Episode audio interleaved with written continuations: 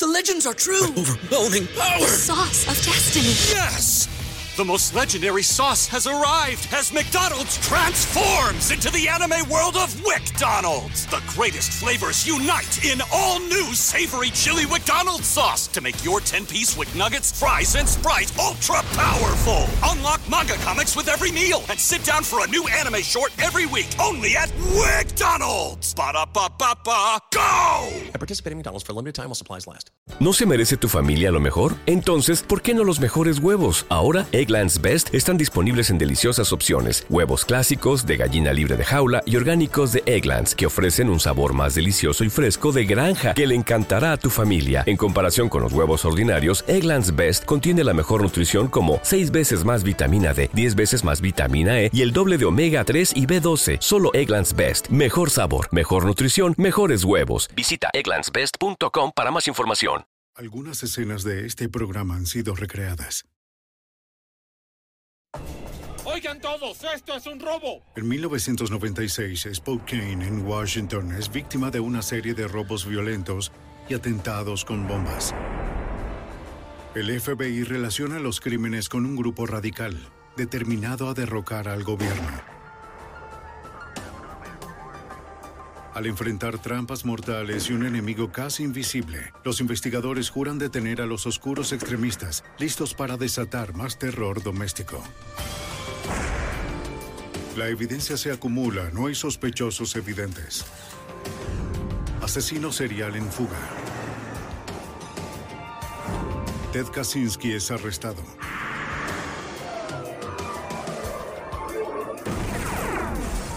Fugitivo aún prófugo.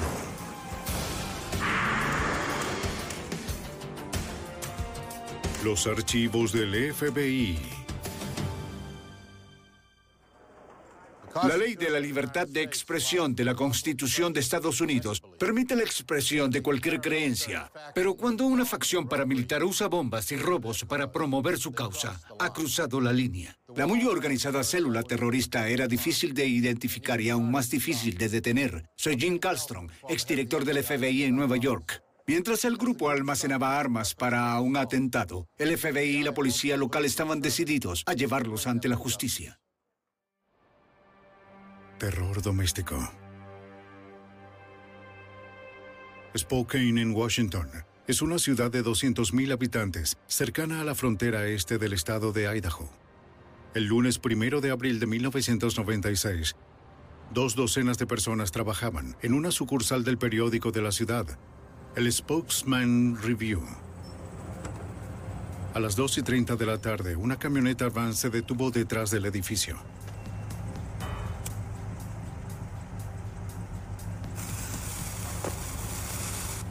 Estuvo allí menos de 15 segundos. Adentro, un reportero acababa de terminar de trabajar y estaba pendiente de pasar la tarde con su hijo.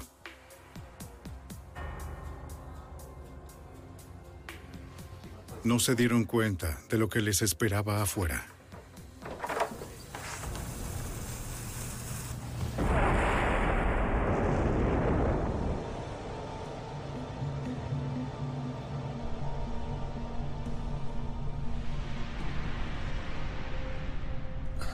A pesar del daño significativo al edificio, ¿Estás bien? nadie resultó herido.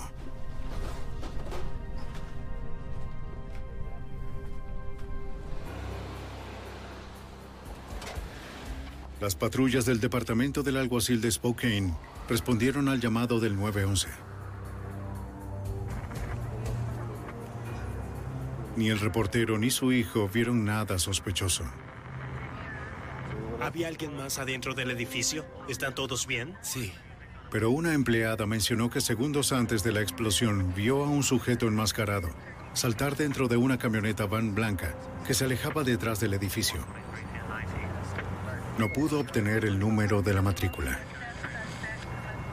241, 242.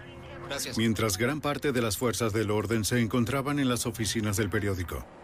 Una camioneta van blanca se detuvo frente al banco US Bank de Spokane a varios kilómetros de distancia. Habían transcurrido solo 15 minutos desde el atentado del periódico. De acuerdo, vamos, vamos. Dos sujetos armados y enmascarados irrumpieron en el banco, anunciando un robo. Oigan todos, esto es un robo. ¡Muévanse! ¡Muévanse! Una de las cajeras apretó la alarma silenciosa mientras cruzaban frente a ella. ¡Quédese donde está! ¡Muévanse! Las manos arriba. Los asaltantes amenazaron con detonar una bomba de fabricación casera si alguien desobedecía sus órdenes. ¡Ahora! Advirtieron a la cajera que no colocara ninguna bomba de tinta entre los fajos de billetes diseñada para explotar y teñir los billetes de dinero robado y a los asaltantes de bancos. Una vez que los asaltantes obtuvieron el efectivo, ¡Para allá! los arrinconaron a todos. ¡Muévanse! De acuerdo. Fueron segundos muy tensos, ya que apuntaron sus armas a los rehenes mientras se consumía la mecha de la bomba. ¡Corran!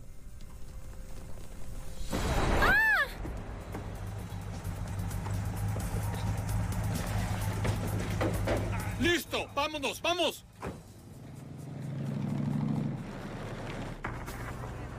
En la escena del crimen del periódico, los investigadores escucharon por radio la noticia sobre el robo al banco y la bomba detonada. La escena del periódico ya estaba asegurada, así que varios detectives se dirigieron hacia la nueva escena del crimen. Y la oficina del alguacil envió más oficiales al banco.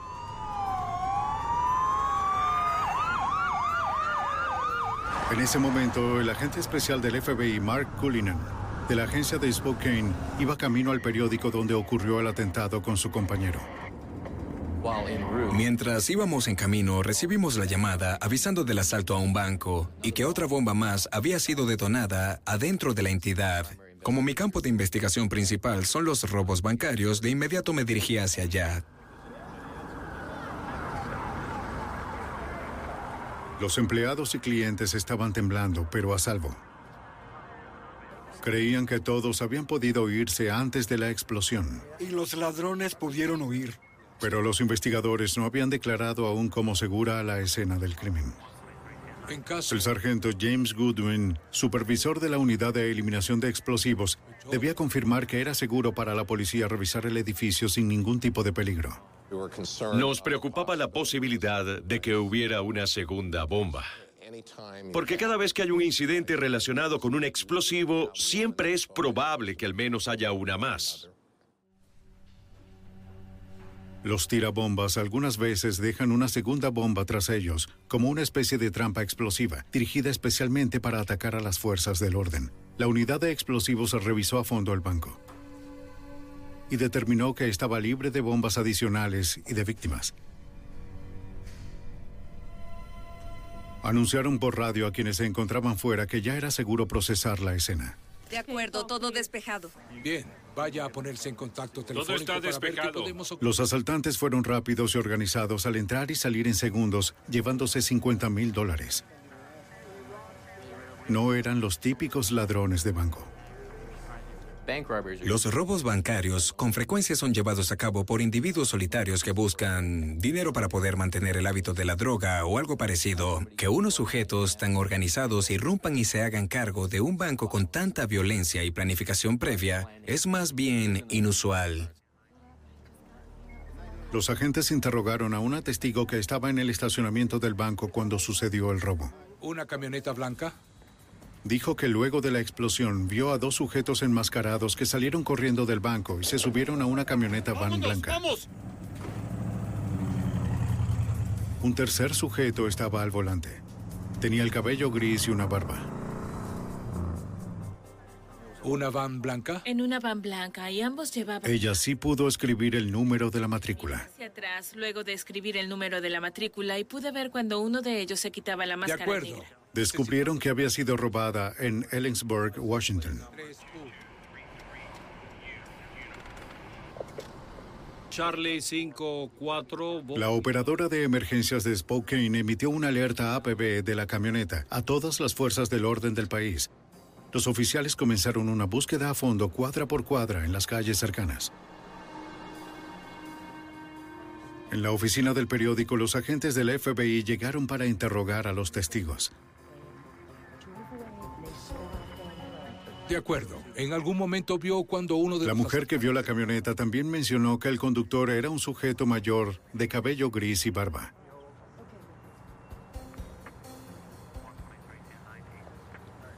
Pero la pista más distintiva que vinculaba las dos escenas del crimen eran los panfletos que contenían propaganda religiosa, algo muy común en la zona.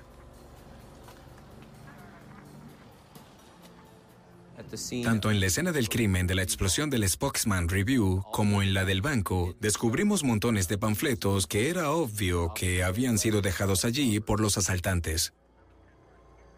Se trataba de propaganda religiosa muy común en la zona. Con frecuencia estos grupos dejan panfletos en el vecindario, sobre todo en los limpiaparabrisas o frente a los escalones de entrada, ah, solo para proclamar sus ideales e intentar transmitir sus mensajes. Pero este grupo intentó transmitir su mensaje mediante bombas explosivas y un robo bancario. Charlie 5-4. Los oficiales del alguacil continuaron la búsqueda de la camioneta fugitiva. La matrícula es local 2233 Unión.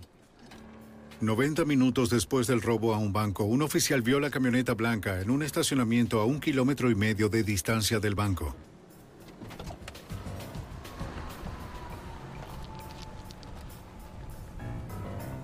Desde atrás no podía ver si los asaltantes estaban allí.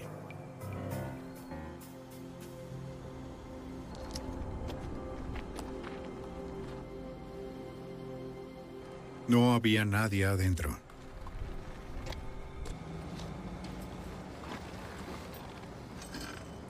La operadora del 911 avisó al oficial que en la camioneta podía haber una bomba. La unidad de explosivos llegó en minutos. Sabían que los sospechosos podían haber colocado una bomba de fabricación casera en el interior de la camioneta. Si había una bomba, podía ser que la detonaran por radio. En vista de que las radios de la policía podrían activar el detonador, los investigadores ordenaron apagarlos. Como tenían suficiente espacio al aire libre, utilizaron un robot con cámara para revisar la camioneta. Primero que nada, enviamos al robot para que revisara la camioneta. Nos dimos cuenta de que era muy limitado lo que podíamos ver. Y por eso enviamos al experto con traje antibomba para que también se aproximara. Los demás esperaban en el comando móvil el informe del experto.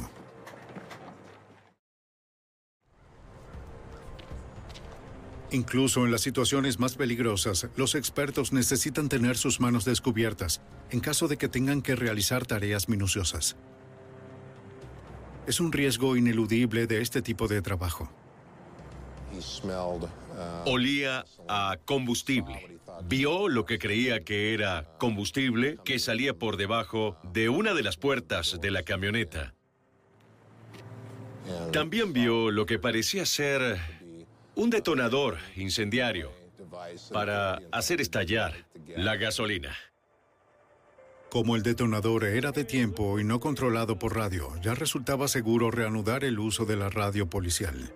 Pegado a la mecha, el experto vio un pequeño detonador, el elemento que haría encender la mecha. Hay un detonador incendiario. ¿Y qué te gustaría hacer con eso? De acuerdo a lo que puedo ver, es posible desactivarla de forma segura. Mac, antes de que sigas adelante, separa los dos. Déjanos saber qué es lo que vas a hacer. En un intento de preservar cualquier evidencia que estuviera en la camioneta, el escuadrón antibomba arriesgó incluso su propia seguridad.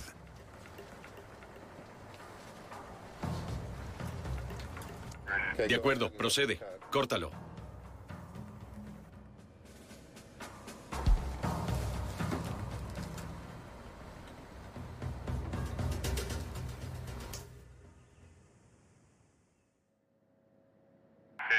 Ya lo corté. Qué alivio. Sácala de ahí. Funcionó. De acuerdo. Él ya lo tiene. En la camioneta, los investigadores encontraron otra copia del manifiesto que los asaltantes habían dejado en el banco y en el atentado al periódico. Justo aquí puedes ver... Para el agente especial David Bedford, La retórica de la carta era típica de los grupos milicianos de la supremacía blanca de la zona. Era más o menos un largo sermón religioso sobre la usura, un término bíblico que se refiere al cobro de intereses. Ah, y lo más resaltante del manifiesto que habían dejado tras ellos era el símbolo al final. Tengo aquí también con este otro. Los agentes sabían que un reportero del Spokesman Review podía ayudarlos a analizar el manifiesto. Bill Morlin es un experto en grupos extremistas de la zona.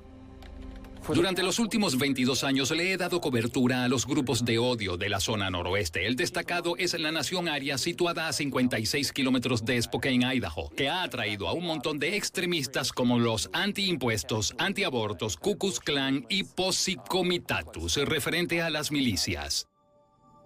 El FBI le mostró a Morlin el manifiesto de los asaltantes. Era evidente que se trataba de un dogma separatista de la supremacía blanca, pero me intrigó lo que había al final de la carta. Era una cruz cristiana con una P mayúscula sobreimpuesta, la que reconocí de inmediato como el logo de los sacerdotes de Phineas. Los individuos que se llaman a sí mismos sacerdotes de Phineas argumentan que los crímenes que cometen los llevan a cabo de acuerdo con su interpretación de la ley de Dios, como por ejemplo un robo bancario para financiar el plan de derrocar al gobierno federal. Morlin mencionó a los agentes una entrevista que había realizado meses atrás. Soy Bill Morlin, quietos. Como parte de la entrevista, había acordado reunirse con varios miembros de un grupo extremista en un lugar clandestino. No se identificaron directamente como sacerdotes de Phineas, pero profesaban algunas creencias similares. Cuando llegamos al sitio vi siete u ocho sujetos fuertemente armados, con armas automáticas como escopetas de asalto y otras armas cortas. Todos estaban uniformados con tela de camuflaje del ejército y realizaron unos ejercicios para nuestro beneficio. Los sujetos explicaron que trabajaban en células sin ningún líder en particular, bajo ninguna organización estricta. La resistencia sin liderazgo fue diseñada para que le resultara difícil a las fuerzas del orden rastrearlos. Mencionaron que se preparaban para una confrontación armada con el gobierno federal. Le dije a uno de ellos, ¿qué sucedería si mientras conduces a tu casa, después de este entrenamiento con tus armas y equipo militar, un oficial te detuviera por una infracción de tránsito? ¿Qué harías? El sujeto a quien interrogaba respondió, que no se perturbaría ni por un segundo. Agregó, mataría al oficial. Cuando estamos equipados así, estamos en modo de ataque. Por eso dispararíamos a matar a cualquier oficial que interfiriera en la protección del grupo. Los agentes creían que los asaltantes del banco que buscaban eran tan peligrosos como esquivos. De acuerdo, vamos, vamos. Después de que unos sujetos enmascarados asaltaron un banco en Spokane, Washington, y detonaron varias bombas tanto en el banco como en las oficinas de un periódico, las autoridades sospechaban que los extremistas fuertemente armados eran quienes se hacían llamar los sacerdotes de Phineas, el reportero del periódico del Spokesman Review, Bill Morlin, es experto en grupos extremistas del noroeste del Pacífico. El FBI le pidió detalles sobre los autoproclamados sacerdotes de Phineas, conocidos por cometer crímenes violentos en nombre de la religión. Son grupos secretos, conformados por seis o siete miembros o compañeros creyentes que deciden llevar a cabo algún tipo de acción. No les informan al mundo qué hacen y no se pueden ubicar en ninguna guía telefónica ni en Internet. Son secretos. Creen que Dios es uno de ellos y que siguen sus instrucciones para realizar los crímenes que cometen. El agente especial David Bedford formaba parte del equipo que investigaba los grupos extremistas de la zona. Una cosa más, me preguntaba si tendrías la oportunidad más adelante si... No encontraron nada relacionado con los atentados recientes. A lo mejor teníamos muy pocas pistas que seguir después del robo.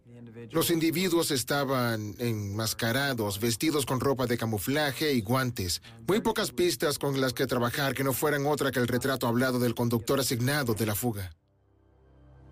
El FBI esperaba tener más que un vago retrato hablado antes de hacerlo público para reducir las pistas falsas que toman tiempo y recursos, pero no pudieron esperar más. Lo que hicimos fue publicarlo y enviar copias por todo Washington, Oregon y Idaho, con la esperanza de que alguien identificara a esta persona. La información entrante se filtró a través del programa de inicio rápido del FBI, un sistema de base de datos diseñado para recolectar y organizar un amplio número de pistas de forma tal que puedan ser priorizadas. Yo lo veo justo al sur de... Recibimos cientos y cientos de sugerencias y pistas posibles acerca de quién era el sujeto, así que un equipo de agentes tuvo que salir a investigar todas estas pistas de personas que lucían igual. Uno a uno se eliminaron los sospechosos. James Johnson ya no es un sospechoso. A pesar de que se invirtieron cientos de horas hombre en seguir cada pista probable, los investigadores terminaron sin nada. El caso se estancó. Hasta que los asaltantes atacaron de nuevo. El 12 de julio, tres meses después de los primeros atentados, una mujer vio a un sujeto enmascarado que colocaba una bomba frente a una clínica de salud de Spokane.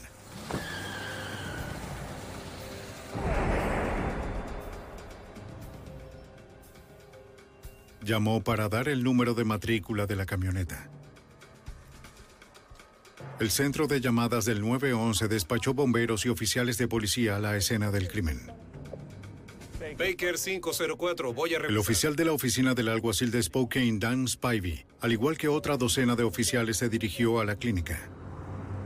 Lo que los oficiales no sabían era que el banco US Bank, al que habían robado en abril, había sido asaltado de nuevo. Oigan todos, esto es un robo. En esta ocasión había tres sujetos armados y enmascarados en lugar de dos. Abra la puerta. Al igual que en el robo anterior, los asaltantes tenían una bomba. Ya conoce el procedimiento. Una de las cajeras reconoció la voz de uno de ellos y activó la alarma silenciosa mientras juntaba el efectivo. ¡Rápido, rápido! ¡Ahora! Los sujetos se movieron con eficiencia, se comunicaban en código y parecían tomarle el tiempo al asalto. No se percataron de la ventanilla externa que funcionaba en una zona separada del banco. Ciérrenlo, por favor. Mientras que quienes estaban en las oficinas del banco solo veían cañones de armas apuntándolos. Para los clientes afuera del banco todo lucía normal. Hola. La cajera de la ventanilla externa trató de pedir ayuda. Esperaba que los ladrones no hubieran oído al cliente a través del altavoz. No sabía si el cliente había entendido sus gestos. Si la ayudaría o huiría. El oficial Spivey estaba casi llegando a la clínica cuando recibió una llamada aún más urgente. Baker 405, copiado. Escuché sobre el robo a un banco en curso en el mismo banco US Bank que asaltaron el primero de abril. Pero antes de que llegaran los oficiales, uno de los asaltantes anunció que ya estaban en código azul y huyeron. Se llevaron consigo 37 mil dólares en efectivo, además de la bomba.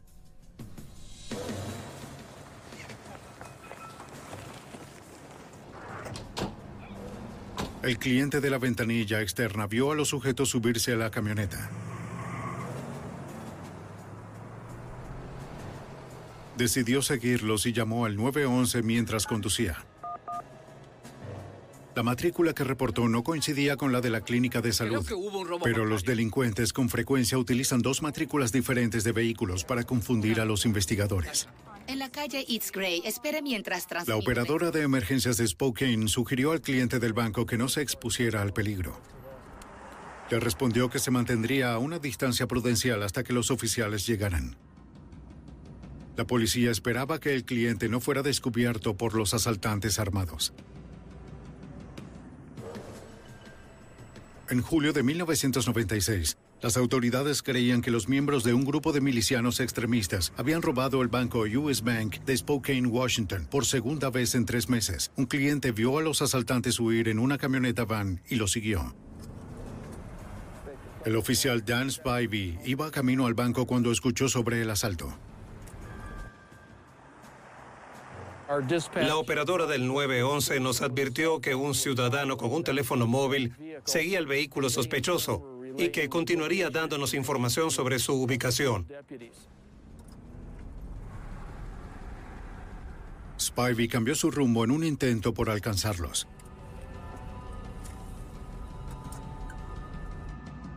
El cliente llevó a cabo actualizaciones constantes sobre la ubicación, pero le resultaba difícil seguir a los sospechosos de la camioneta sin ser detectado. El ciudadano le perdió la vista al vehículo detrás de un centro comercial y de inmediato inicié la búsqueda por la zona en un intento de localizarlo sin ningún éxito. Entonces decidí inspeccionar de nuevo la zona, pero más despacio y de forma metódica.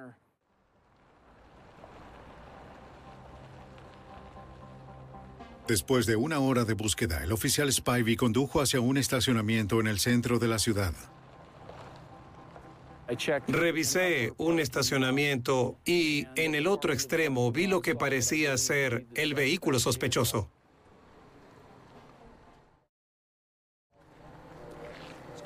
Disculpe, señora. ¿Puede retirarse de inmediato de la zona, por favor? Diríjase al otro lado del estacionamiento. Señor, ¿podría alejarse de este vehículo? Vaya al otro lado. Gracias. Baker 504, matrícula trasera 2233 Victor. Una de las matrículas coincidía con la del robo al banco.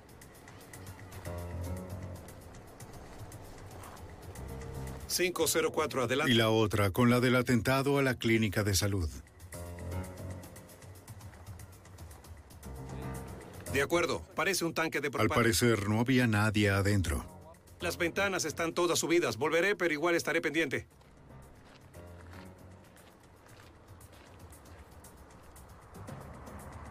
El supervisor de la unidad de eliminación de explosivos, el sargento James Goodwin, quien ayudó a desactivar la bomba en la camioneta después del robo al banco en abril, declaró a la camioneta como un explosivo potencial. En vista de los antecedentes, nos preocupaba que este vehículo también pudiera contener otro explosivo. Lo que temíamos era que como esta era la segunda vez y habían fallado en el primer intento, se esforzarían mucho más en esta ocasión. Los oficiales percibieron un fuerte olor a combustible, pero de nuevo era difícil poder ver qué tipo de dispositivo había adentro. En lugar de arriesgarse a enviar a un miembro del escuadrón de eliminación de explosivos, una vez más acudieron al robot especializado.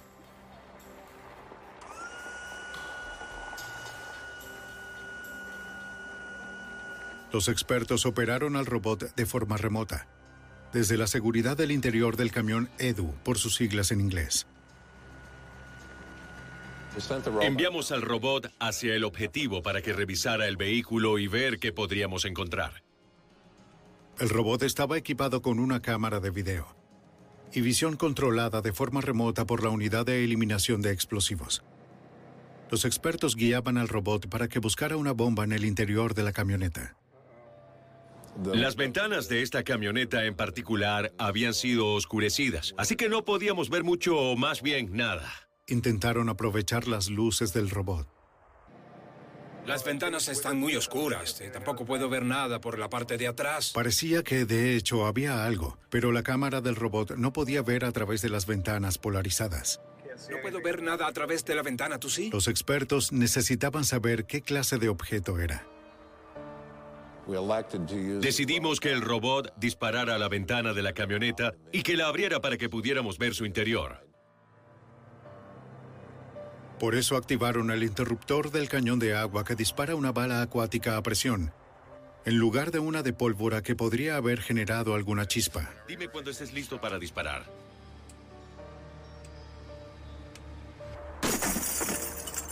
Todo bien. Lo tengo. ¿Por qué no intentamos eliminar ese vidrio oscuro de la ventana para tener una mejor vista del interior? Y utilizaron la poderosa garra del robot para romper el vidrio.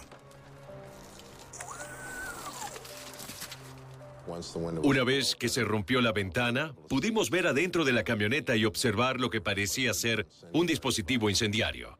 Luce como un par de cilindros de propano, un cronómetro, y no estoy seguro de qué es lo que está pegado al cronómetro.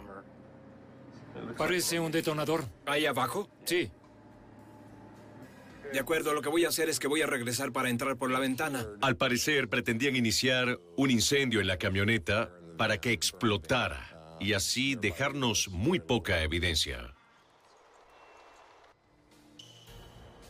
El experto en eliminación de explosivos guió al robot para que retirara la bomba de la camioneta.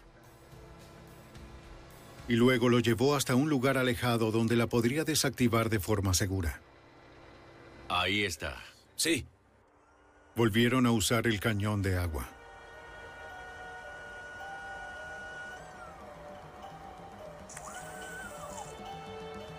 Dispara cuando estés listo. Estoy listo. Muy bien. Bien hecho, acaba de abrirla.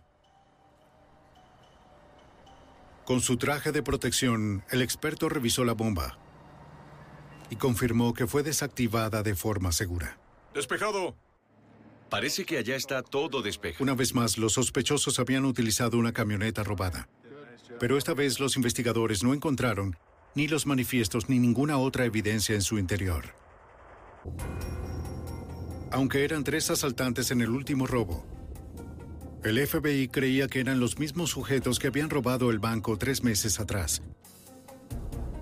En busca de ayuda recurrieron al experto forense Richard Border Brugge, de la Unidad de Análisis de Audio, Video e Imagen del FBI.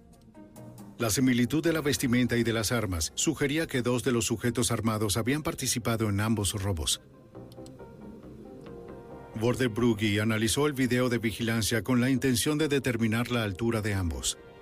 Utilicé una técnica llamada análisis de perspectiva fotogramétrica, que implica tomar una serie de medidas de objetos fijos dentro de la escena del crimen para determinar su perspectiva específica, es decir, cómo la misma cámara se relaciona con los objetos fijos dentro de la escena.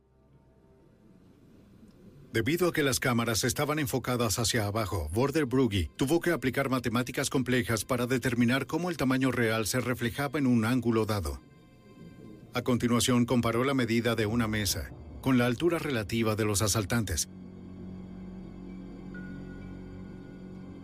Concluyó que lo más probable era que dos de los ladrones del primer atraco también estuvieran implicados en el robo de Julio.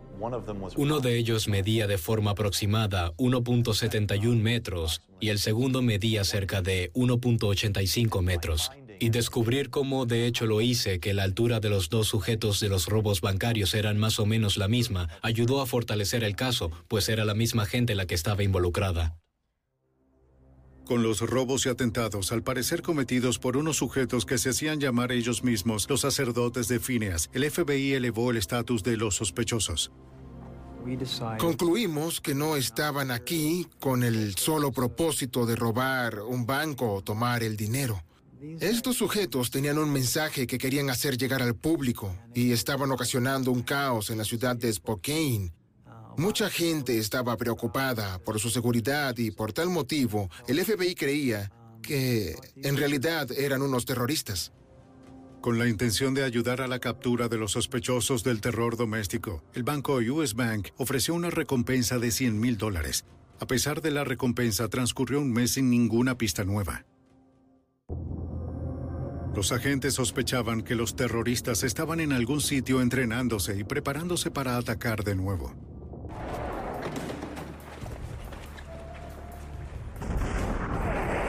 Luego de que las autoridades relacionaran una serie de robos y atentados, en Spokane, a un presunto grupo de terroristas domésticos, el banco afectado ofreció una recompensa de 100 mil dólares. Y el FBI publicó un retrato hablado del conductor asignado de la fuga. Tome asiento. En agosto de 1996, un mes después del segundo robo al banco, la recompensa generó una pista alentadora. Un informante se acercó para notificar que creía conocer al sujeto del retrato. Ellos buscaban cierto... El informante, un comerciante autorizado de armas de fuego, creía haber conocido al sujeto y a otros más meses atrás. Fue antes de que comenzaran los robos bancarios. Le vendió armamento y vestimenta militar a un grupo de sujetos. Es una mercancía que... Uno de ellos lucía como el conductor del dibujo. El informante mencionó que solicitaron explosivos plásticos y una bazooka. A continuación, le pidieron ayuda para equipar sus vehículos utilitarios con armaduras de tanques y una base bípeda para instalar ametralladoras. Puedo ayudarlos con eso. Estoy bien. Pero no quiso tener nada que ver con actividades tan ilegales.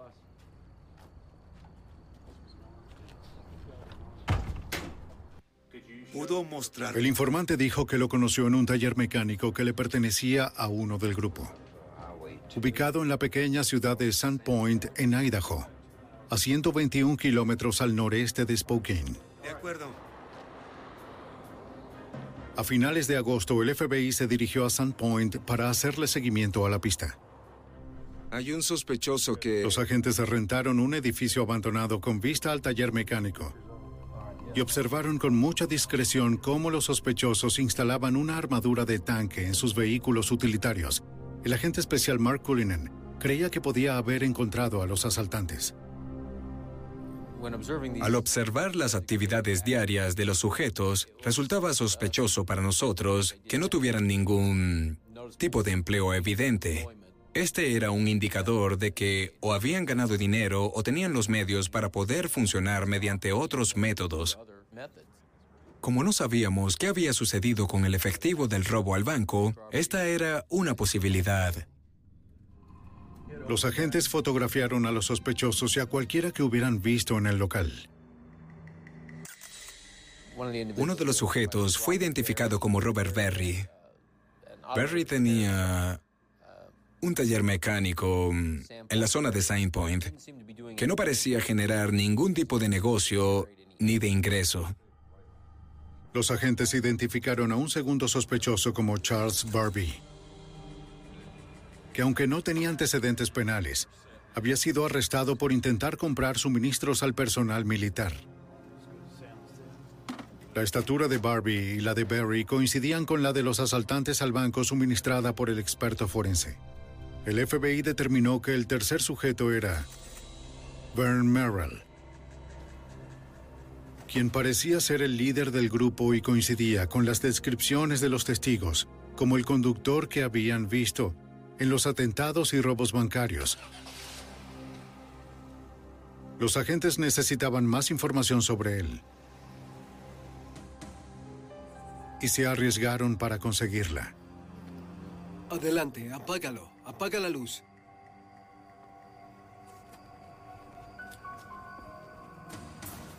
Una noche a principios de septiembre, después de que los sospechosos dejaron el taller, los equipos de vigilancia instalaron una cámara de video oculta en un poste telefónico detrás del garaje. Los agentes no sabían si el sitio estaría lleno de trampas o si a ellos mismos los estaban vigilando. Pero al final pudieron salir a salvo.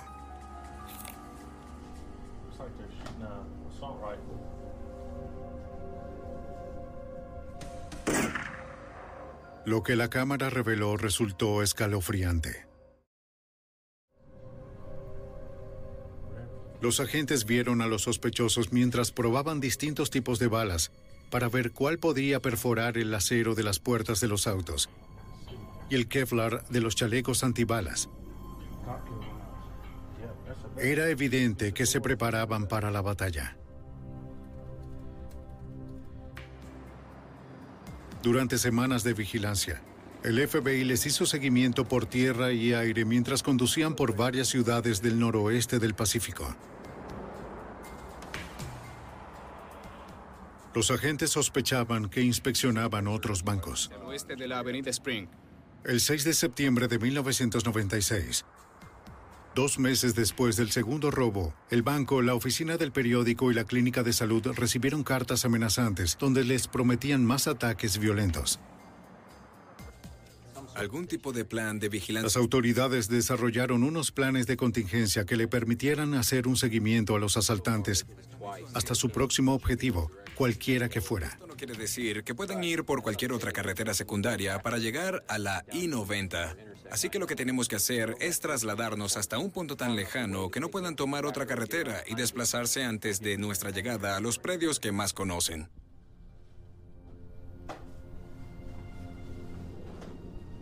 Un mes después, el 8 de octubre,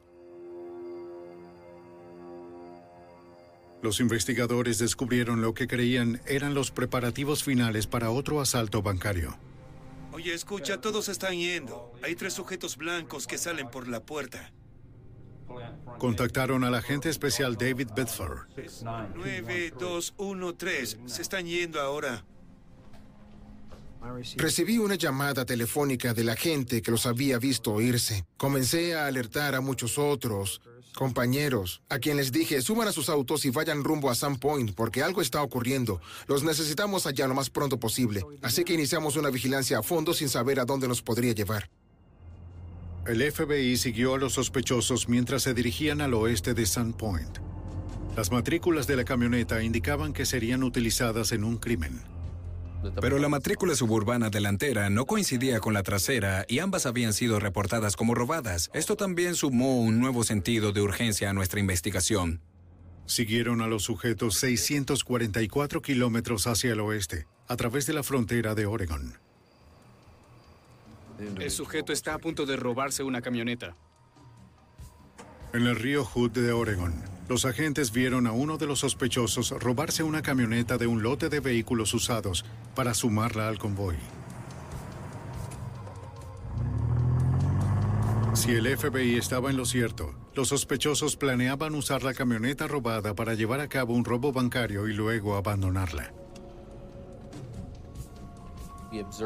Los vimos detenerse en una parada de camioneros donde intercambiaron algunas cosas entre los dos vehículos, llevaron a cabo algunos preparativos y luego se fueron de nuevo en uno solo de los dos vehículos. Mientras los agentes seguían la camioneta, se dieron cuenta hacia dónde iban. Alrededor de las 6 de la mañana ya estábamos en las afueras de Portland, a cientos de kilómetros de distancia de donde comenzamos. Los vimos conducir por una ruta serpenteante hacia la ciudad. A las 10 de la mañana ya era evidente que el objetivo de los asaltantes era el banco de Portland. Usar a la izquierda para entrar al estacionamiento. Al parecer se dirigen al banco.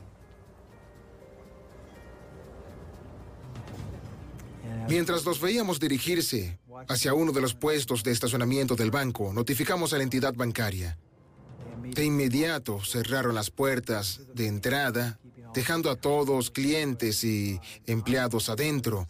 Y nuestro plan era arrestarlos cuando se bajaran de la camioneta e intentaran entrar al banco para robarlo. ¿Qué opinan? Los agentes esperaban que los sospechosos llevaran a cabo su plan. Bien, están frente al banco. Estaba como a 27 metros de distancia y con mis binoculares podía ver con exactitud lo que hacían dentro de la camioneta. Tomaron las armas, se colocaron las máscaras y la vestimenta de camuflaje. Y en ese momento preciso, vieron lo mismo que nosotros, que habían clientes intentando entrar al banco sin éxito porque las puertas estaban cerradas.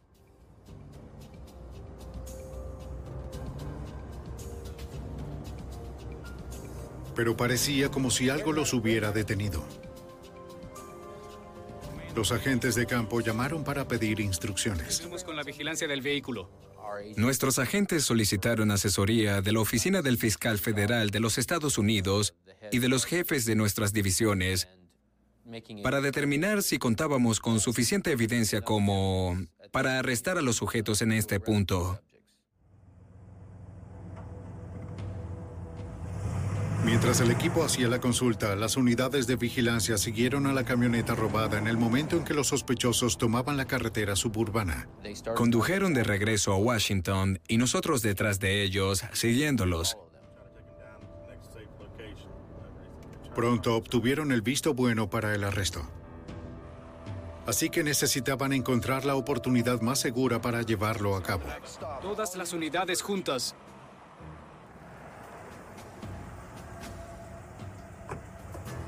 Cuando los sujetos se detuvieron para poner combustible en Union Gap, Washington, decidimos que ese era el mejor sitio que podría haber para realizar el arresto. Pero con unos sospechosos tan violentos y fuertemente armados, no había ninguna garantía de un escenario de arresto seguro. Vamos a darles poco tiempo para después de meses de investigar a los sospechosos de terrorismo doméstico. Las unidades de vigilancia lo siguieron hasta la estación de servicio Union Gap en Washington. Dos de los sospechosos permanecieron en uno de los vehículos, mientras que el tercero entró a la estación de servicio. Con los sospechosos divididos, el agente al mando puso en marcha la operación. Bien, chicos, adelante.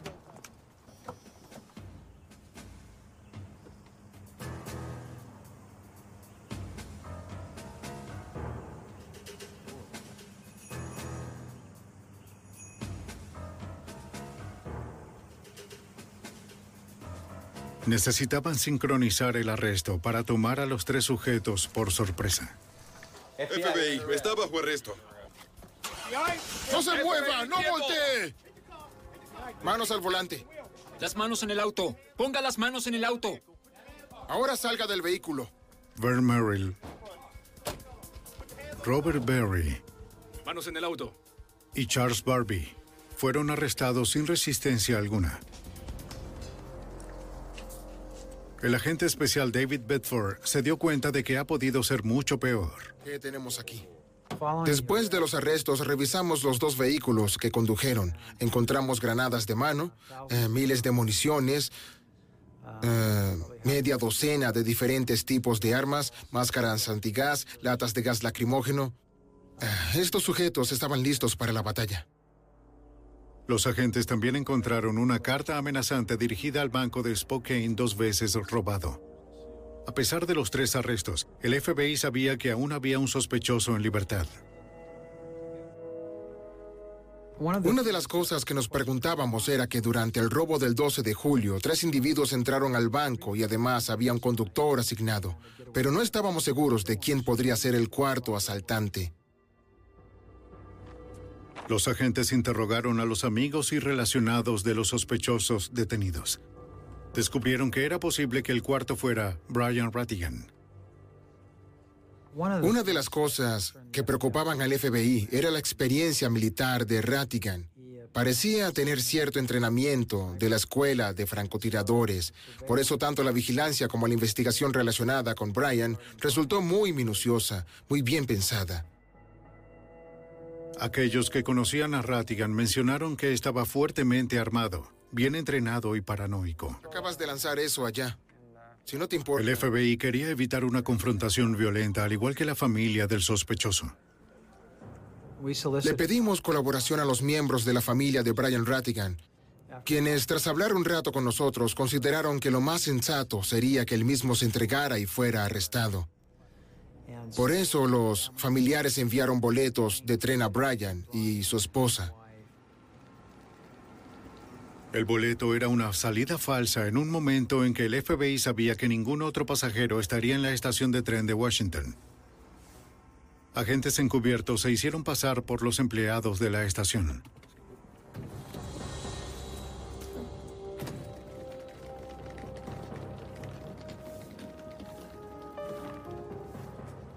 Cuando los Rattigan parecían estar relajados, el FBI llevó a cabo su plan. FBI, quieto contra la pared, no se mueva. contra la pared. Rattigan no ¡Desten tenía la posibilidad de contraatacar ni de huir.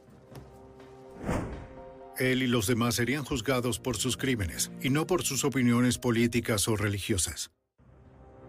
El FBI no investiga individuos o grupos con base en sus creencias. Nosotros investigamos crímenes. Investigamos esas acciones por tratarse de crímenes violentos. Ellos eran unos tirabombas. Ellos eran asaltantes de bancos. Los investigamos como lo haríamos con cualquier otro crimen violento. El 24 de julio de 1997, Charles Barbie, Robert Berry y Merrill fueron declarados culpables de ocho cargos relacionados con atentados y robos armados. Cada uno fue sentenciado a cadena perpetua. En juicio aparte, Brian Rattigan fue declarado culpable de cargos similares y condenado a 55 años. Aunque una de las células de los sacerdotes de Phineas está tras las rejas, el FBI y expertos como el reportero Bill Morlin del Spokesman Review saben que aún existen otros grupos de terroristas domésticos en algún lugar. Desde 1996 el número de células milicianas ha disminuido, pero creo que aún hay varias en algún lugar tan fanáticas y clandestinas como nunca antes, cada vez más peligrosas. Si estos grupos cometen algún crimen, el FBI no se detendrá hasta que sean desmantelados. Una comunidad de Tennessee resulta impactada cuando una mujer anciana muy querida desaparece. A medida que los investigadores buscan, el misterio de su desaparición crece. La verdad comienza a surgir, pero con lentitud y de formas inesperadas. No hay nadie por los alrededores. Mientras que el FBI y la policía tratan de ayudar a una ciudad alarmada a encontrar a su apreciada amiga. La evidencia se acumula, no hay sospechosos evidentes. Asesino serial prófugo. Ted Kaczynski es arrestado.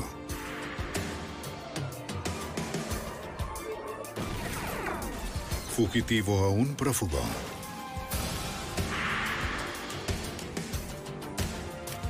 Los archivos del FBI. En 1992, una mujer desapareció de su casa en Memphis. Cuando no se recogió la recompensa, el FBI sospechó de un novato desesperado y temió lo peor. Soy Jim Castro, exdirector del FBI en Nueva York. A medida que la búsqueda por la mujer avanzaba, los investigadores develaron una red de mentiras y acusaciones falsas diseñadas para ocultar al verdadero asesino. Amistad letal. Memphis, Tennessee. El 7 de agosto de 1992, 40 kilómetros hacia las afueras de la ciudad de East, el exitoso promotor inmobiliario Allen Roberts llegó a casa de su trabajo. Como de costumbre, el auto de su esposa estaba en la entrada, pero se sorprendió al encontrar la correspondencia allí. ¿Doe? Su esposa, Doe Roberts, solía dejar una nota cuando salía, pero no había ninguna. ¿Doe? En la cocina, Allen encontró el medicamento para el asma de Doe sobre el mostrador. Siempre se llevaba el inhalador cuando salía. Llamó a sus amigos más cercanos. Bill, sí, Bill, es Allen. ¿Has visto a Doe hoy? ¿Estuvo ahí? Nadie de los que llamó sabía algo de Doe. Preocupado, ¿entiendes? Haremos lo siguiente, iré a buscarla por la propiedad. Llámala a ver si puedes encontrarla, ¿de acuerdo? Doe. A Robert le preocupaba que hubiese sufrido un ataque de asma mientras trabajaba en el jardín. Doe. Buscó por los terrenos de su granja. No había señales de Doe. Doe. Doe. Estaba a punto de llamar a la policía cuando sonó su teléfono. Hola, Doe. Era un hombre que hablaba con acento asiático. ¿Tienes a Doe? ¿Qué quieres decir con que la tienes? ¿Qué quieres? La persona que llamó exigió una recompensa de 100 mil dólares por regresar a Doe a salvo. Puedo conseguirlos, solo que me tomará algo de tiempo. Dime qué es lo que quieres y lo haré, ¿de acuerdo? Pero no indicó a dónde llevar el dinero. ¿A dónde quieres Antes de colgar. Hola. Hola. Sorprendido, Allen llamó de inmediato a la comisaría del condado de Shelby y les informó acerca de la desaparición de su esposa y la llamada de rescate que recibió. Un equipo de oficiales y comisarios acudieron a la casa. ¿Cómo se encuentra, señor? Buenas noches, oficial. Robert les dijo que no reconoció la voz de la persona que llamó y no conocía a alguien que quisiera herir a Doe. Regresé a casa entre las 7.30 y 8 de la noche. Trabajo. Mientras la entrevista continuaba, llegaron los agentes de la oficina local del FBI en Memphis. It se encuentra a 50 kilómetros de las fronteras de Arkansas y Mississippi. Si alguien se llevó a Doe a través de las fronteras estatales, el FBI tomaría el mando dado que trasladar a una víctima de un estado a otro es un crimen federal. Roberts explicó que la última vez que vio a su esposa fue esa mañana. ¿Piensas trabajar hoy? Habían desayunado juntos, como todas las mañanas durante 43 años. Así es. Espero que no haga tanto calor para trabajar. A las 10, Allen salió para reunirse con un posible comprador fuera de la ciudad Nos vemos para hoy. una propiedad que estaba desarrollando. Adiós. El comprador, un hombre llamado Sam Wagner, había llamado el día anterior para hacer una cita y ver la propiedad a las 10 y 30 de esa mañana. Señor Roberts. Buenos días, Todd. Robert dijo que esperó por más de una hora, pero Sam Wagner nunca apareció.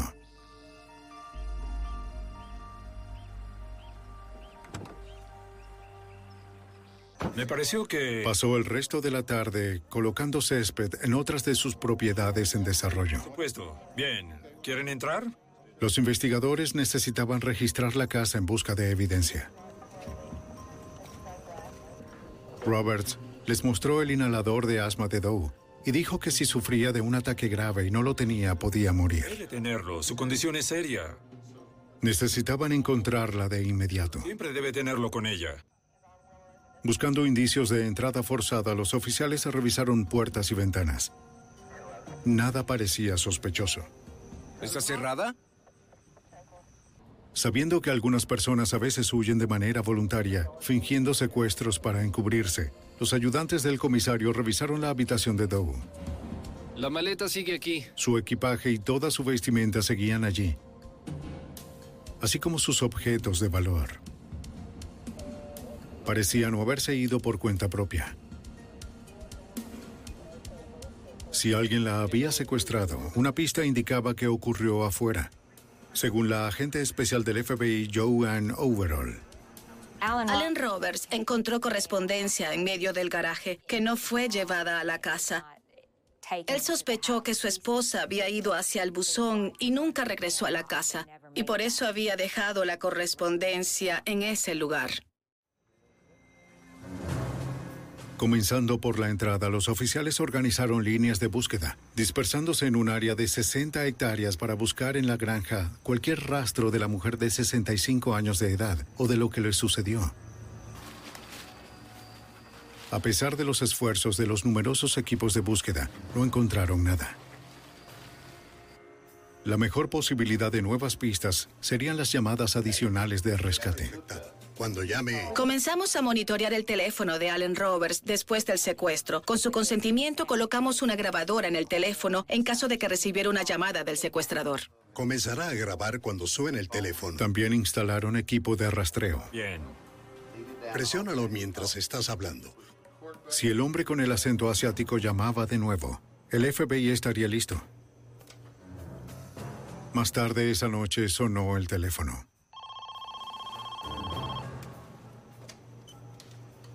Hola. Sí. Provenía de una cabina telefónica pública cercana. No, no le hagas daño. Haré lo que me pidas. Los oficiales se dirigieron hacia el origen de la llamada. Está bien, entiendo. Se escuchaba igual al mismo hombre que llamó antes. Está bien, sí. Mencionó que Doe estaba a salvo por el momento y sabía que la policía estaba escuchando. Roberts dijo que la persona que llamó le ordenó quitar la cinta de su conversación y romperla en la entrada. Dice que me observará. De forma rápida la cambiaron por una cinta en blanco. Estaré observando. de acuerdo. En ese momento no había oficiales de vigilancia afuera.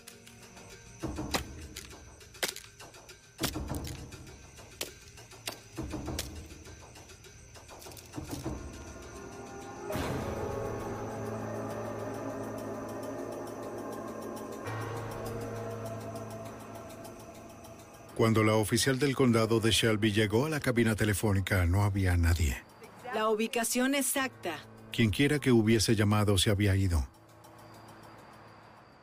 Para el amanecer, los investigadores extendieron su búsqueda hacia la comunidad de Eads, preguntando a amigos y vecinos cuándo vieron a Doe por última vez y si notaron algo inusual el día de su desaparición. ¿Conoce a Doe y Allen Roberts? Sí, seguro viven así. Nadie recordó haberla visto o escuchado de ella ese día. Aquí tiene mi tarjeta, llámeme.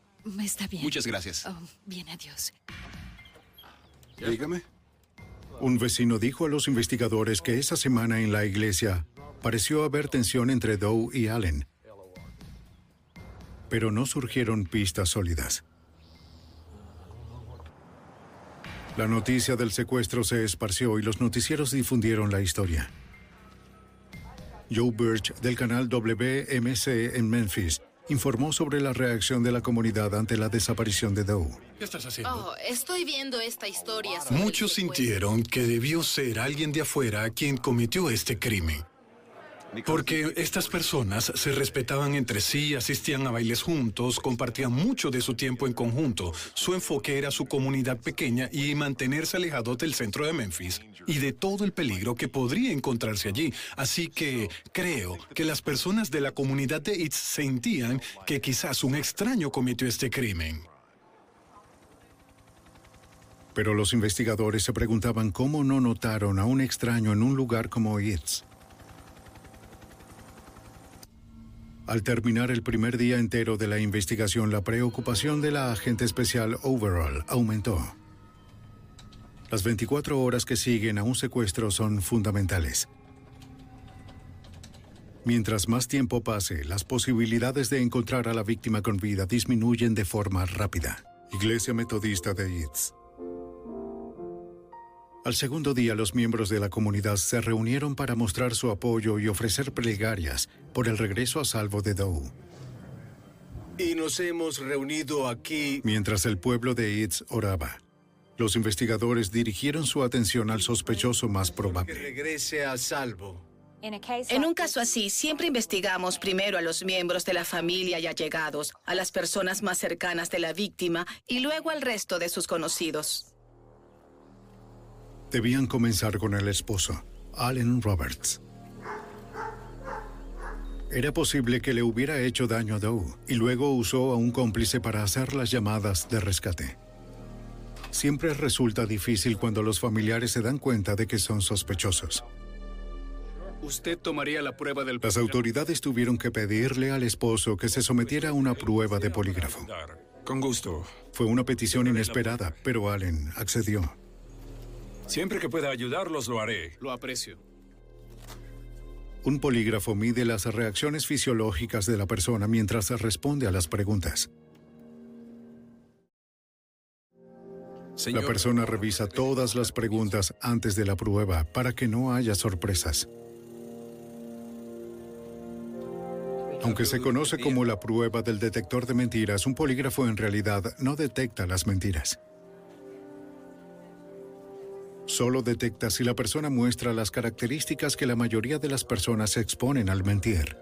Subida de la frecuencia cardíaca, transpiración, presión arterial y respiración. ¿Está consciente de que solo haré las preguntas que ya hemos repasado? Si bien los resultados del polígrafo casi nunca son admitidos en la corte, muchos investigadores descubren que los conducen en la dirección correcta. Sí. El examinador le hizo preguntas a Roberts, ajenas al caso, para establecer un punto de partida para respuestas verdaderas. Luego hizo preguntas sobre su relación con Doe y lo sucedido el día en que ella desapareció. ¿Asesinaste a Doe Roberts? No. El examinador luego interpretó el resultado del gráfico para determinar si Roberts parecía mentir en las preguntas sobre el caso. Bien. En su opinión, Allen Roberts respondió todas las preguntas con veracidad. La pasó. ¿Y esto? Allen estaba seguro de que eso era todo. Pero los agentes sabían que los resultados de las pruebas no siempre eran precisos. No, indican que dice la verdad. ¿Estás seguro? Aún no podían descartarlo. Para verificar la historia de Robert, el FBI quería encontrar a Sam Wagner, el hombre al que al parecer fue a ver en la mañana del secuestro de Doe. Pensamos que Sam Wagner pudo haber ingresado en esta zona y debido a su respaldo económico y propiedades, pudo haber secuestrado a Doe Roberts por el dinero que ellos tenían, pues poseían una cantidad sustancial de dinero. Los agentes revisaron las bases de datos del FBI y los registros a nivel nacional de la Oficina de Tránsito, buscando a alguien llamado Sam Wagner. En varios estados, los agentes del FBI interrogaron a hombres con ese nombre, pero los descartaron a todos como sospechosos. Dígame su nombre completo. La historia de Allen Roberts se tornó más sospechosa cuando Sam Wagner pasó a ser un individuo desconocido que no podíamos encontrar. Y nos pareció muy plausible que Allen Roberts pudiera estar detrás del secuestro. Parece que superó la prueba. No creo que tenga nada. Si Allen le hizo algo a su esposa, quizás los registros telefónicos y de sus cuentas bancarias revelarían una pista. Extraño en ninguna de las llamadas. Los investigadores solo descubrieron evidencia de una vida normal en una ciudad pequeña, sin indicios de contacto con alguien sospechoso y sin registros de que Doe hubiera gastado dinero después del 7 de agosto. No había ninguna pista. Con el tiempo llegaron a creer que Doe Roberts estaba muerta. Después de dos o tres semanas, sin haber podido localizar a la víctima, era más que probable que terminara siendo un homicidio. Solicité a través de mi supervisor que incluyéramos en la investigación a la comisaria del condado de Shelby para que fuera una investigación conjunta. Si fue un asesinato, sería juzgado en la corte estatal. El equipo regresó a la casa de los Roberts. La segunda búsqueda en la propiedad de Allen Roberts se hizo dentro de parámetros más forenses, así que buscamos salpicaduras de sangre tanto en la casa como en el granero. De nuevo, Roberts cooperó. Haría lo que fuese. Los técnicos forenses del FBI y de la comisaría procesaron las instalaciones buscando cualquier evidencia de asesinato, de limpieza o de eliminación de un cadáver. También recolectaron cabellos y tejidos en la alfombra del camión de Allen para compararlos con cualquier evidencia encontrada después. La búsqueda meticulosa duró dos días completos. Bien. Gracias, agente. Allen Roberts se sintió frustrado por el hecho de que las autoridades tuvieran que dedicarle tanto tiempo como sospechoso. Estaba desgastándose. Y el verdadero secuestrador estaba por ahí, en alguna parte. En 1992, la comisaría del condado de Shelby y el FBI de Memphis registraron la granja de Allen Roberts y sus instalaciones, buscando algún indicio del posible asesinato de su esposa. Roberts había pasado la prueba del polígrafo y ahora ninguno de los artículos de su propiedad resultó positivo en la prueba de sangre. Sin embargo, no surgieron otros sospechosos y los investigadores habían desarrollado pruebas circunstanciales que implicaban a Roberts. A pesar de que varios testigos habían visto a Roberts ese día, su coartada verificada solo cubría unas cinco horas. Las autoridades sabían que eso dejaba un margen de tiempo amplio para deshacerse de un cuerpo. Además, algunos miembros de la comunidad de East declararon afirmando que Allen Roberts actuaba de forma sospechosa tras la desaparición de Doe, según la agente especial Joan Ann Overall. Las personas de la comunidad sentían que él no se lamentaba por la pérdida de su esposa. Estaba socializando poco después de su secuestro. Tanto él como su esposa eran miembros de un grupo de baile popular y en un par de semanas Allen regresó al grupo de baile con varias parejas. El presentador de noticias Joe Birch observó la falta de emoción de Robert durante la cobertura de los medios. Cuando la esposa de alguien desaparece, uno esperaría ver cierta conmoción y nosotros no apreciamos eso en Allen Roberts. Estaba en un estado de calma y tranquilidad muy cooperador directo. No hubo tristeza o lágrimas en sus ojos, ni ese apego emocional que vemos en casos de secuestros. Los investigadores continuaron observando a Robert mientras trataba de continuar con su vida, luchando con la frustración de no saber en dónde estaba su esposa y de ser el único sospechoso de su desaparición. Sin embargo, no observaron nada que los llevara a Doe Roberts. En septiembre, el hombre con el acento asiático reapareció, diciendo ahora que Allen estaba involucrado. Hola. El secuestrador comenzó a llamar a las personas de la comunidad de It, afirmando que Doe Roberts seguía viva. Muchas de las llamadas indicaban que Allen era parte del plan para secuestrar a su esposa. Era muy frustrante porque nunca dijo algún punto específico para dejar el dinero. Muchas de las personas que hablaron con el secuestrador tenían identificadores de llamadas en sus teléfonos, por lo que los agentes rastrearon las llamadas a las cabinas telefónicas en una carretera muy transitada. De inmediato íbamos a las cabinas telefónicas y por supuesto la persona que había llamado ya no estaba. Otras personas ya habían usado el teléfono. Revisábamos los teléfonos en busca de posibles huellas dactilares y nunca hubo evidencia alguna que relacionara a una persona con ese teléfono. Bien, cada una de las llamadas se hizo a pocos kilómetros de la casa de Roberts, un gran riesgo en una comunidad que estaba muy preocupada por el caso. Esta audacia sugería que la persona que llamaba era alguien de la comunidad, tan conocido como para pasar desapercibido, y que se consideraba fuera del alcance de los investigadores. Sí, más o menos esta área. Recompensa de 25 mil dólares se ofrece en caso de Doe Roberts. Desesperado por algo concreto, Allen Roberts decidió hacer las cosas por su cuenta, ofreciendo una recompensa por el regreso a salvo de Doe y anunciando que desconectó el equipo de grabación y rastreo del FBI de su teléfono para que el secuestrador pudiera llamar cuando quisiera. El 8 de octubre de 1992, dos meses después de que desapareciera Doe, el secuestrador volvió a llamar a Allen Roberts. ¿Ella se encuentra bien? Le dijo que condujera a una cabina telefónica en una tienda local a un kilómetro de distancia en ese momento. Roberts se apresuró hasta la tienda. De nuevo estaba solo, sin testigos que corroboraran lo que estaba sucediendo. El teléfono ya estaba sonando cuando llegó. Esperaba que al fin esta fuese su oportunidad de recuperar a su esposa. Hola.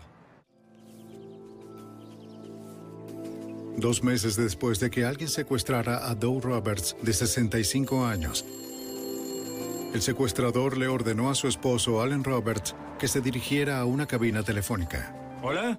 Hola. El hombre con el acento asiático dijo que Doe estaba viva y seguía con él. ¿Mi esposa está bien? Quiero saber si... Le pidió a Roberts el nombre de un intermediario, alguien en quien Allen confiara y que el secuestrador pudiera contactar. ¿Quieres con alguien de la iglesia? Roberts sugirió a Charles Lord, un miembro destacado de la iglesia y amigo de la familia. Creo que Charles Lord. La persona que llamó dijo que estaría en contacto con respecto a dónde llevar el dinero del rescate. ¿Con Doe? Déjame hablar con Doe, por favor. ¿Cómo? ¿Hola? Luego colgó.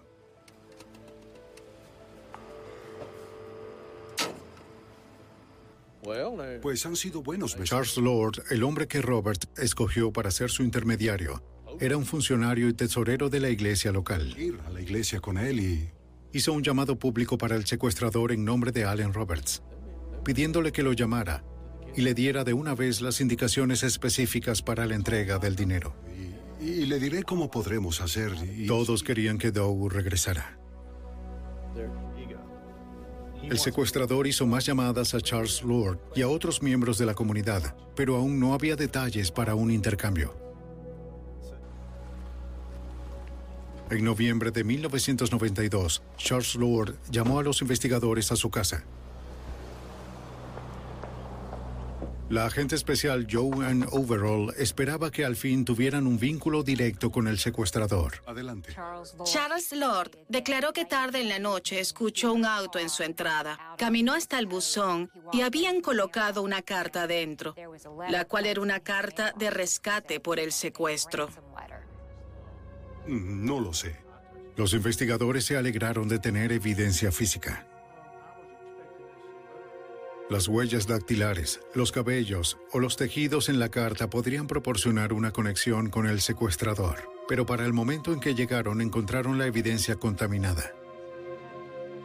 Charles Lord tomó la carta y la mostró a varias personas antes de que nos llamara y la tuviéramos en nuestras manos, por lo que había muchas huellas dactilares en la carta antes de que la tuviéramos.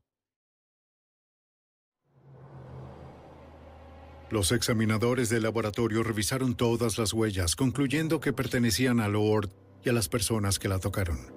nada que los llevara al secuestrador. El mensaje tampoco fue de ayuda. El precio había disminuido, pero aún no había indicaciones para una entrega.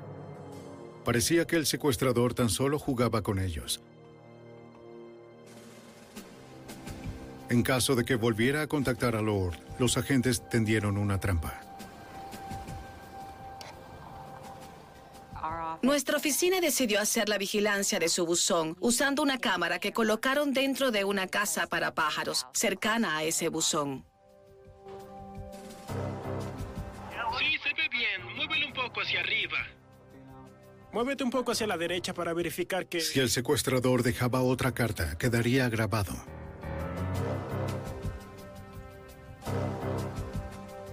Los agentes también instalaron dispositivos de audio y grabación en el teléfono de Lord.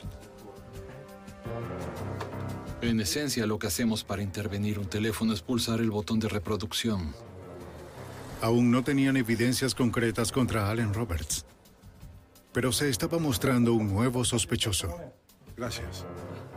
Charles Lord comenzó a mostrarse más participativo en la investigación, visitando a menudo la comisaría para revisar su progreso. De los Roberts, Doe Roberts. Los oficiales comenzaron a sospechar, puesto que parecía muy interesado. Sus sospechas aumentaron dada la peculiaridad de las llamadas telefónicas que según él recibía del secuestrador.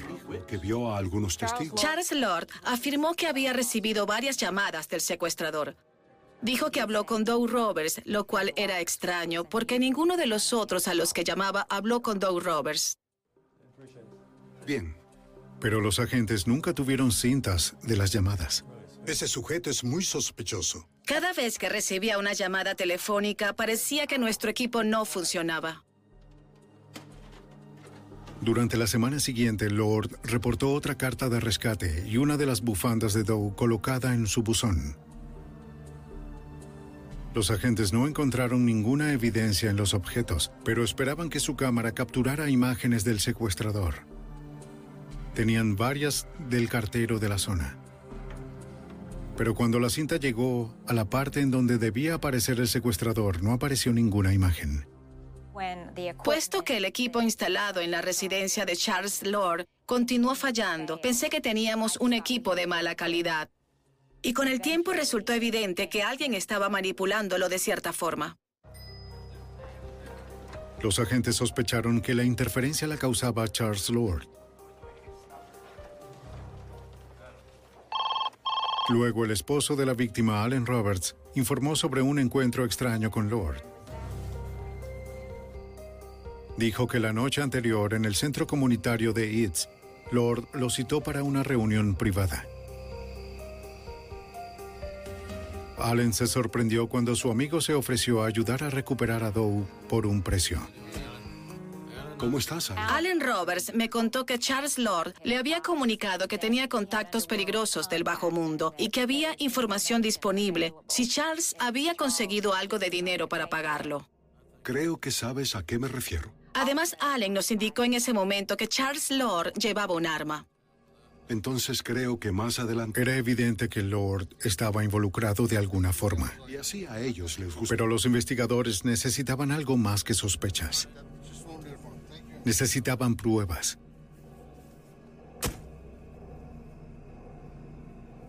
El 4 de marzo de 1993, siete meses después de la desaparición de Doe, hubo otro giro en el caso. Noticias, ¿cómo puedo ayudarlo? El reportero de noticias de Memphis, Joe Birch, recibió una llamada en su oficina. ¿Sí? Nunca he grabado una conversación telefónica antes, pero decidí grabar esta. ¿Dónde está Doe Roberts en este momento? La llamada hizo que me percatara de que esta podría ser la misma persona que había estado haciendo las llamadas anónimas en el caso de Doe Roberts, y traté de que el hombre se mantuviera en la línea todo el tiempo posible. Mientras Birch hablaba con el hombre de acento asiático, trató de obtener detalles sobre quién era la persona que llamaba y qué le había pasado a Doe. ¿Quieres ver a Doe Roberts con vida? Cuando Birch trató de establecer un sitio para la entrega, el secuestrador colgó. ¿Hola? ¿Hola? Llevé la cinta enseguida a la oficina de mi jefe. De inmediato llamamos al FBI y a la comisaría del condado de Shelby. ¿Qué puede decirnos sobre Doug Roberts? Los investigadores accedieron a que el canal WMC sacara al aire la grabación, esperando que hiciera que el secuestrador se manifestara. Funcionó. Canal 5 de Noticias, ¿en qué podemos ayudarlo? El secuestrador volvió a llamar. Estaba furioso por la transmisión de la grabación y exigió que no la transmitieran más, pero esta vez Joe Birch hizo lo que nadie más pudo. ¿Dónde está? Acordar un sitio de entrega. Los agentes y comisarios vigilaron el lugar de la entrega, listos para atrapar a la persona que los había evitado durante tanto tiempo. Sí. ¿Es ella? Sí, es Te ella. dije que vendría. Sí. Según las instrucciones, una reportera del canal WMC condujo hasta el lugar con 80 mil dólares en efectivo. Es ella, pero no veo a nadie más. ¿Ves a alguien? Todos esperaron con ansias. No te muevas, no te muevas. Puede que venga otra persona. Quizás estén esperando. Será mejor. Pero el secuestrador nunca apareció. Se está yendo. Sí, Bien. no vino a la entrega. Es otra decepción en una investigación frustrante. 1409. La mujer acaba de irse. No hubo contacto. Estamos dejando la escena en este momento. Otros oficiales observaron que Charles Lord permaneció en casa todo el tiempo. Transcurrieron semanas sin novedades en el caso.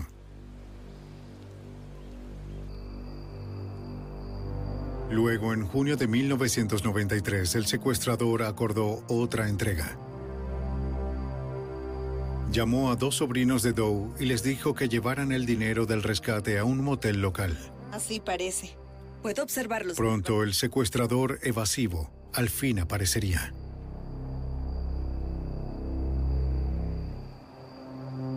En junio de 1993, las investigadoras que trabajaban el secuestro de Doe Roberts vigilaron un motel de Eads en Tennessee. Tengo una buena visión desde aquí. La agente especial Joan Overall fue parte de la vigilancia.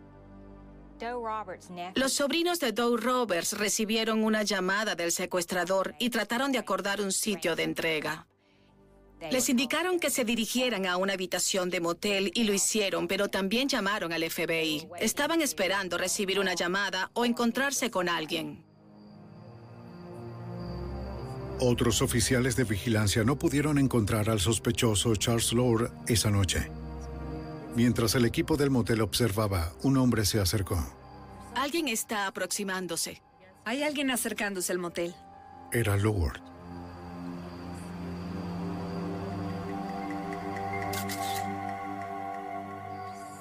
Esto es muy extraño. Se dirigió a la habitación que los sobrinos habían rentado.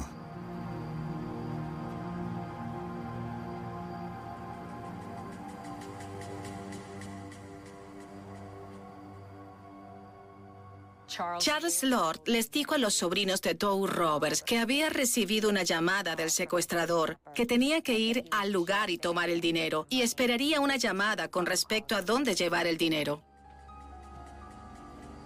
Pero los sobrinos no le darían el dinero. Dijeron que querían tratar de forma directa con el secuestrador. Las investigadoras estaban seguras de que él era exactamente con quien estaban tratando. Él era la única persona que había recibido una llamada diciendo que había hablado con Doe Roberts y ahora se estaba reuniendo con alguien para recoger el dinero. Pero no teníamos pruebas suficientes en ese momento para proceder con el arresto. Sin embargo, sí incrementaron su atención en Lord. Buscando un motivo económico para el secuestro, el FBI solicitó los registros bancarios de Lord. Sí, señor. Hablamos por teléfono antes. Revisamos los registros tratando de determinar si tenía préstamos, saber cuáles eran sus activos financieros y resultó evidente que Charles Lord debía mucho dinero en varios bancos de la ciudad, grandes cantidades de dinero que no podía cumplir con los pagos y que se había declarado en quiebra. Esa evidencia circunstancial permitió a los investigadores obtener una orden de registro para la casa de Lord. Es mejor que permanezca ahí y se aparte. A finales de junio de 1993, ejecutaron la orden, lo que les permitió buscar y confiscar todos sus documentos financieros. ¿Qué están haciendo? Algunos de los archivos encontrados revelaron el pasado criminal de Lord. Había malversado más de 150 mil dólares del almacén de Memphis, de donde se había retirado hacía varios años, y también malversó alrededor de 70 mil dólares de la iglesia de Eats, a la que asistía. Como tesorero de la iglesia, Lord tenía acceso a las cuentas bancarias de la iglesia y a las donaciones en efectivo. A pesar del hallazgo, los investigadores aún no tenían pruebas directas del secuestro. No teníamos nada que pudiéramos usar para acusarlo del secuestro y asesinato de Doe Roberts. Era importante obtener una confesión de Charles Lord, dado que no teníamos un cuerpo. Bien, tal vez esto nos ayude. Un agente que trabajaba en el caso recibió capacitación en la elaboración de perfiles criminales. Luego de analizar las acciones de Lord, propuso un perfil de conducta para obtener una confesión. Tenemos todos estos archivos. Indicó que Lord era un mentiroso patológico y manipulador, que creía ser intocable. Bien, seguro esto será útil, pero... El agente sintió que agobiar el ego del sospechoso era la única forma de vencerlo. Lo que deben hacer es dejar que... El plan era traer a Lord para un interrogatorio y mostrarle la evidencia de una investigación masiva en su contra durante meses. Deben presionarlo para que confíe. Los investigadores crearon numerosas cajas de evidencia con la esperanza de vencer la convicción de Lord de que estaba por encima de la investigación. Luego, el 25 de agosto de 1993, en la oficina de campo del FBI en Memphis, los investigadores se reunieron con Lord y su abogado. ¿Qué hacerle? ¿Sabes algo de la señora Doe Roberts? Mientras Charles Lord estuvo sentado en esa habitación durante el interrogatorio, lo observé voltear y mirar esas cajas, dándose cuenta de que había estado bajo vigilancia por mucho más tiempo del que creía y comenzó a ponerse muy nervioso. Quizás con una prueba de polígrafo usted podría... Las tácticas del FBI parecían estar funcionando. Bien, sí. Lord al fin admitió haber hecho algunas de las llamadas del rescate. Dijo que las hizo para mantener viva la investigación por el bien de Doe, pero negó estar involucrado en su secuestro. En vista de ello, estaría... Al percibir que ya estaba a punto de ceder, los investigadores le ofrecieron un trato. Nuestra oficina y el inspector del condado de Shelby le dijeron a Charles Lord que si tomaba la prueba del polígrafo y la pasaba, no lo investigaríamos más por el secuestro de Doe Roberts. Sin embargo, si fallaba el polígrafo, su abogado y Charles Lord accedieron a acudir a un nuevo interrogatorio en relación al secuestro. Charles Lord aceptó. Prueba de polígrafo. Luego de hacerle preguntas de rutina para determinar los niveles de veracidad en sus respuestas, el examinador del polígrafo preguntó acerca de Doe, incluyendo si él estaba involucrado en su secuestro. ¿Lastimó usted a Doe Roberts? No. Al final, el examinador creyó que los resultados del polígrafo demostraron que Lord había mentido. Aunque los resultados no podían utilizarse en la corte, sugerían que las autoridades podían seguir interrogando al sospechoso. Con el abogado de Lord presente en la sala de interrogatorio, los agentes del FBI e inspectores de la comisaría del condado de Shelby presionaron al sospechoso, volviendo una y otra vez a los resultados del polígrafo. Tengo todas las pruebas que necesito. Lo que quiero que haga es que mejor... Al principio siguió negando cualquier participación, pero luego de varias horas las tácticas del interrogatorio lo agotaron. Lord dijo que estaba listo para contar lo que pasó.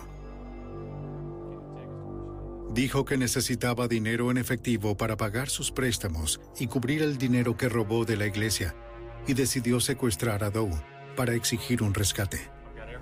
El 6 de agosto de 1992 llamó a los Roberts, haciéndose pasar por un comprador de propiedades llamado Sam Wagner, y acordó reunirse con Allen. Al día siguiente, sabiendo que Allen lo esperaba en la propiedad en construcción, condujo hasta su casa. Doe había recogido la correspondencia. Hubo un accidente. Sabía que confiaría en él. Allen tuvo un accidente. Sí, sube al auto y te llevaré hasta allá. ¿Qué sucedió? ¿Sabes qué le ocurrió? ¿Está bien? Lord les informó a los investigadores que planeaba liberar a Doe después de recibir el dinero, pero ella sufrió un grave ataque cardíaco en su auto. Dijo que entró en pánico y arrojó su cuerpo y su bolso, pero no dijo dónde. ¿Aceptarías llevarnos a donde ella se encuentra? Los investigadores creían que estaba mintiendo, al menos sobre su plan de liberar a Doe y quizás sobre otros detalles. Hiciste lo que debías hacer y ahora... La agente especial Joan Overall sabía que tenían que encontrar el cuerpo para corroborar su historia. Entonces le ofrecieron un trato. Charles Lord accedió en decirnos dónde se encontraba el cuerpo de Doe Roberts después de haber confesado haberla secuestrado, a cambio de que el condado de Shelby no pidiera la pena de muerte para él. Lord afirmó que la arrojó al río Wolf, un río de poco caudal que se extiende 145 kilómetros a través del lado suroeste del estado. El río Wolf desemboca en el río Mississippi en Memphis. Dijo que arrojó los restos desde un puente en el condado Fayette, a 20 kilómetros de la casa de los Roberts. Los buzos comenzarían a buscar el cadáver y el bolso a 45 metros río arriba. El teniente John Yancey, de la comisaría del condado de Shelby, dirigió la inmersión en este río turbio. Participaron 21 buzos en total, pero no podía verse nada en el río. El agua estaba totalmente oscura. Y varias especies de serpientes venenosas vivían en esas aguas. Sin contar con el hecho de que el crimen ocurrió un año antes y que los restos estarían dispersos y sería difícil encontrarlos. Los agentes del FBI y los oficiales ayudaron a los buzos extendiendo una cuerda a lo ancho del río. Los buzos se aferraban a la cuerda y se movían a lo largo de su extensión, buscando con la mano en el fondo del río. Por lo general, dado el tamaño del cuerpo, buscas dentro del agua moviendo los brazos. Buscábamos el contenido del bolso para tratar de asegurarnos que en verdad fuera esa la escena. Nos sumergimos en el lugar, en vez de buscar con los brazos, tuvimos que hacer lo que llamo agarre con las manos. Y de esa forma se toma tierra con las manos para encontrar cosas en el fondo. Una vez que los buzos llegaron a la otra orilla, el equipo bajaba, movían la cuerda y comenzaban de nuevo. Cada vez que un buzo encontraba algo hacía una señal y otros buzos entraban para marcar y extraer el objeto. Encontramos una caja fuerte que fue robada en un asalto a una tintorería y el dinero se había salido de la caja fuerte. Y encontramos los billetes de un dólar en el fondo, pero no encontramos nada de su cartera. Pensé que podríamos haber encontrado su maquillaje o monedero o identificaciones, algo que nos vinculara a ella. Con una temperatura de 43 grados centígrados, el equipo continuó su búsqueda en cada metro cuadrado del río. En mi segundo día estaba en el puente y una señora se me acercó y me dijo, quiero que me hagas un favor. Le respondí, si puedo lo haré. Ella dijo, quiero que hoy encuentres algo para terminar con esto, para poder seguir adelante, enterrar a Doe y cerrar el caso. Después de tres días completos, habían revisado casi un kilómetro del río. Lo revisamos todo, no hemos encontrado. Creían que el cuerpo no habría avanzado más allá de las tierras bajas. Acudí a la directora y le dije, basado en mi experiencia, en lo que hemos hecho, ella no está aquí. Pero si quiere, continuaremos con la búsqueda hasta llegar al Mississippi. Como usted quiera, pero le aseguro que ella no está aquí. Los investigadores estaban convencidos de que Lord les había mentido poniendo al equipo de buzos en peligro sin necesidad. La agente especial Overall confrontó a Lord. Llevamos a Charles Lord al lugar y le explicamos que estos buzos estaban poniendo sus vidas en peligro y necesitábamos encontrar el cuerpo y que al parecer no se encontraba ahí. Me dijo que está listo. Al sospechoso se le habían agotado las mentiras. Ahora estaba listo para contarles a los investigadores lo que en realidad le pasó a Doe Roberts. Después de una búsqueda de tres días en el río Wolf de Tennessee, el líder de buceo, teniente John Yancey, creía que los restos de la víctima de secuestro, Doe Roberts, no se encontraban en el río. Habíamos buscado por todas partes y por mis años de experiencia ya habría encontrado algo, ya sea algunos huesos, maquillaje o algo. Le dije, basado en mis experiencias previas, no está aquí. Los buzos están allá y ella no está aquí. Los investigadores confrontaron al sospechoso Charles Lord. Entonces cancelaríamos el trato. Al darse cuenta de que no se rendirían hasta obtener la verdad, Lord admitió que Doe no había muerto de un ataque cardíaco en su auto. en ese río. Ella no está allí. Dijo que la llevó a su casa y la ató en una habitación arriba del garaje. Entonces ya no podía dejar ir a su vecina. Trató de matarla con pastillas para dormir. Está bien, se los... Cuando eso no funcionó, la asfixió con una almohada. Está en el patio trasero. Lord dijo que la enterró en su patio de abono. Arriba de su cuerpo colocó una capa de cal y otra de cemento, con la esperanza de que eso acelerara la descomposición. Entonces eso fue lo que sucedió. Necesitaban determinar si Lord estaba diciendo la verdad en esta ocasión para recuperar la evidencia y darle a la familia de Doe el cierre de saber lo que ocurrió. Permanezca tranquilo. La comisaría llamó a antropólogos forenses de la Universidad de Tennessee. Luego de retirar capas de hojas y abono, comenzaron a excavar. El teniente Ronald Goodwin de la comisaría del condado de Shelby supervisó cada detalle de la excavación.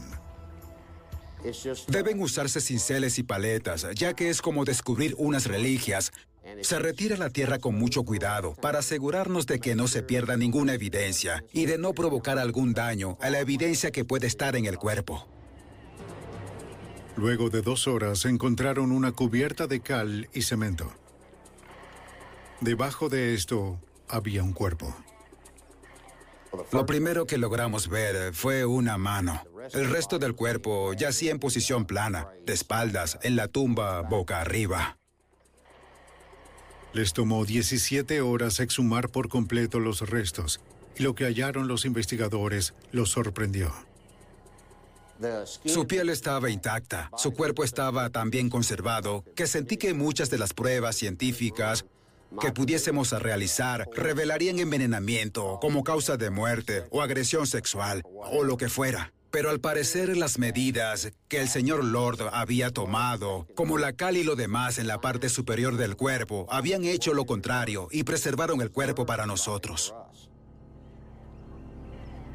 El detalle más escalofriante fue la posición de la mano de la mujer de 65 años. Lo único que no estaba en una postura común era su mano. Estaba delante de su rostro, en una posición defensiva, con los dedos abiertos.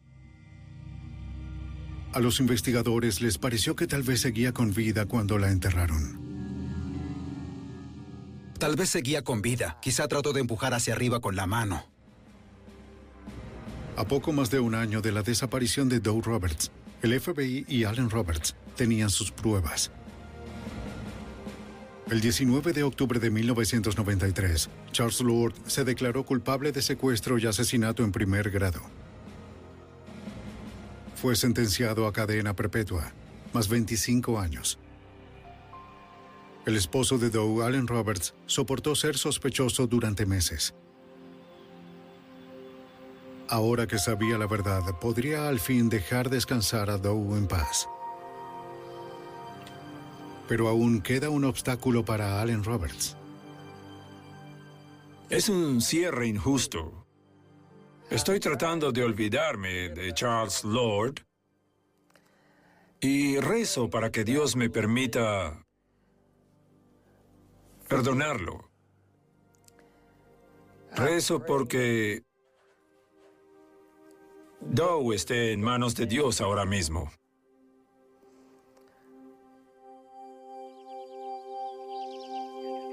El señor y la señora Roberts disfrutaron de 43 años de feliz matrimonio. Antes de que fuera destruido, él confía en que algún día volverá a verla.